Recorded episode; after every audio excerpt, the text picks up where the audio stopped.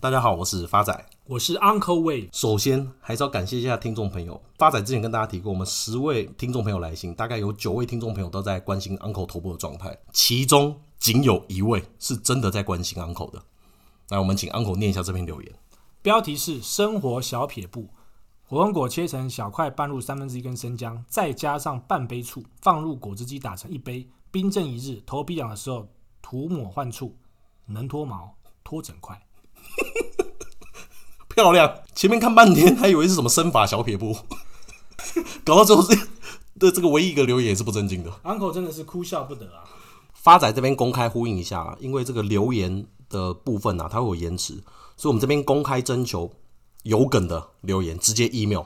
Uncle 这边每周都抽出一位，发放一千块现金礼券，只给有梗的听众朋友。好，我们回过头来讲一下，Uncle 知道最近最红的台股是什么吗？二三三零台积电，没错。那 Uncle 知道第二名红的吗？是联发科吗？错，我现在跟 Uncle 报告是长荣行。哦，怎么说？讲到这个长荣行啊，故事要从这个去年的十二月份讲起啊。这十二月份，这个 PTT 乡民啊，就有发了一篇这个航海王的文章，起因是他公布他自己的对账单，他手中持有将近九千张长荣海运的股票及股票期货，是的，他两天赚了超过五千万台币。那时候就引发网友推崇，纷纷封这个网友为“长荣王”跟“航海王”。在此之后，人人疯抢当航海王，没有买航运股，在 PTT 股板上面好像没有话题聊一样。而航运股从一月五号的高点到现在哦，股价接连跳水，已经形成明显的头部。那我跟各位报告一下，这波航运股的真正起涨点啊，是在去年的八月份。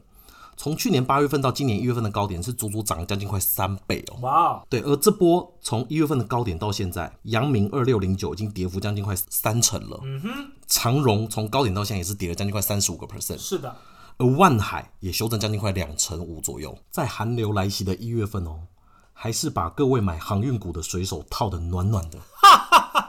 紧接着哦，在上周那个《工商时报》的专栏有特别提到，他认为这波的航运股的走势哦，我刚刚提到八月份到一月份涨幅三倍哦，他认为跟这个一八年的这个被动元件的涨幅有点像，不知道 Uncle 有没有印象？来，Uncle 来跟大家分享一下哦。我们以被动元件龙头国巨为例哦，在二零一七年约莫一月份的时候，那时候股价约莫只有在七十六块左右附近，一路就从二零一七一月份涨到。二零一八年的七月份，从七十六块一路狂喷到一千三百一十块最高，足足涨了将近快十七倍左右。之后再从二零一八年大概七月份的高点一千三百一十块，一路修正到二零一九年八月份最低点二零三块，哇，跌到剩六分之一啊！正确，当时被动元件股价涨翻天哦，很多人那时候散户都被冲昏头。等到股价开始回落喽，新闻还是一堆利多。一堆散户纷纷进场，大家觉得本益比低不到四倍，觉得说低本益比是有机会成为标股的，结果最后结局就是被套在玉山山顶上，惨不忍睹。而这是航运股也一模一样哦，长荣跟阳明公告十二月份的营收是创历史新高哦，嗯哼，结果公告完隔天跌停板，亮灯跌停板，明明新闻利多消息不断，欧洲的航运的这个货柜价格都还在上涨，股价却继续下跌。Uncle，当这种利多的状况出现，股价反而不涨，是什么样的概念？利多出尽，起跌点的开始，只是差别差在这次的资深水手比较聪明哦，刚买船票就准备跳船，只是差别差在他选下水姿势而已。这几天哦，金管会主委黄天牧特别提到哦，他觉得台股的小白太多。什么是小白太多？就是二十岁到三十岁年轻人的这开户数已经达到一百二十三万人了。他担心股市有泡沫，而这个手头族绝对是占最多部分的。他们会去通常去追随讨论度最高，而且可以低价负担的铜板股。是的，刚好就是符合航运类股的这些题材。没错，像 Uncle 常常跟发仔在提啊，这个人多的地方不要去。如果这个地方人开始变多，那是可以值得布局投资的。但如果开始过热，筹码开始变乱，消息面开始混杂，那绝对要优先避开。我会这样讲，是因为发仔本身是这个 PTT 键盘乡民，将近快三十年以上的资历。这边发仔有稍微统计一下哦。从八月份哦，航运股的起涨点开始哦，关键字航运或者是长荣，八月份只有不到三篇的文章，其中一篇还是看空的。当时的长荣是从十块钱涨到二十块钱。九月份哦，一样的文章大概不到四篇，而十月份哦，那时候股价已经到二十块以上喽，文章加起来不到七篇。而十一月份开始有人开始在讨论喽，文章也才不过二十篇而已。到十二月份哦。相关的文章已经来到将近快八十篇以上了。重点，现在一月截至目前为止，大概是一月十八号，目前光长荣或航运的相关文章已经高达一百篇以上。大家就知道什么是刚开始热的时候，什么是过热的时候。Uncle 在这里跟大家分享一下啊，当一档好股票在还没喷发之前。乏人问津，没有任何的成交量，就好比一朵莲花，出淤泥而不染。等到它真正喷出，众人在抢夺的时候，成交量爆出来的时候，那就是准备折莲花的时候。那 Uncle 今天要帮我们选莲花还是折莲花？当然是选莲花喽。来，今天 Uncle 要跟大家分享一档莲花股，不是。新巨科技股份有限公司，代号三六三零，成立于一九九年八月，是一家专业生产设计精密光学镜头的制造公司。那它主要产品包括 notebook 照相镜头啦、手机相机镜头、网络摄影机镜头、数位相机镜头、光学触控镜头、游戏机镜头等等。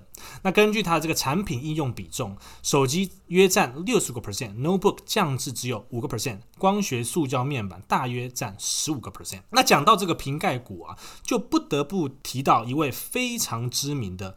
郭明奇分析师，因为他是目前全地表分析全球瓶盖股最精准的一位分析师。那他在最新的一个研究报告中指出了哦，新巨科它最坏的情况已经过了，它有三点的因素。第一。光学荧幕下指纹辨识自二零二一年开始将再度成为主流方案。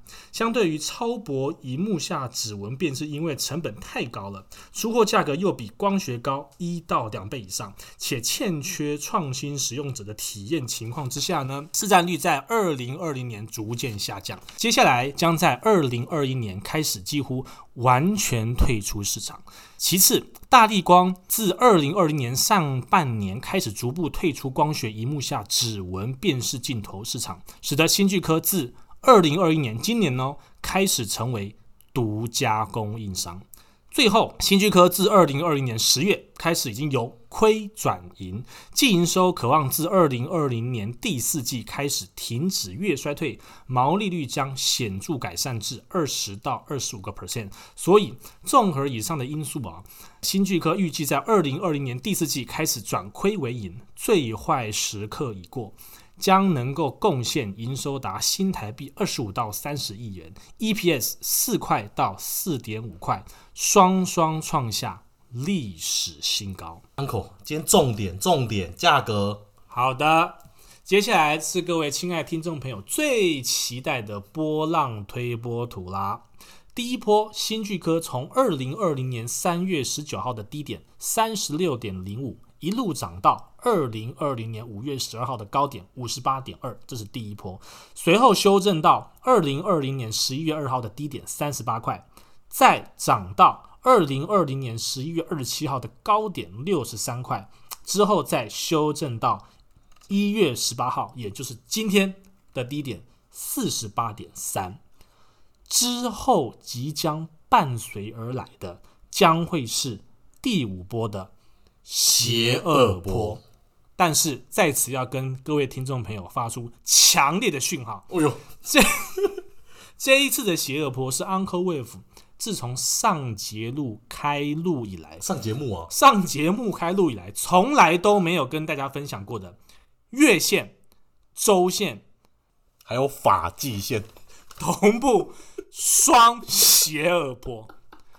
通常这种股票后市真的都会涨到阿公在阿妈，哎呦，就是一个喷到你已经没有办法讲说 stop stop stop 停停不下来了。打个比喻，这股价就像阿妈坐上失控的电动轮椅一样，一路奔向国道，停不下来。所以这就是双邪恶波的概念，Double Evil Wave。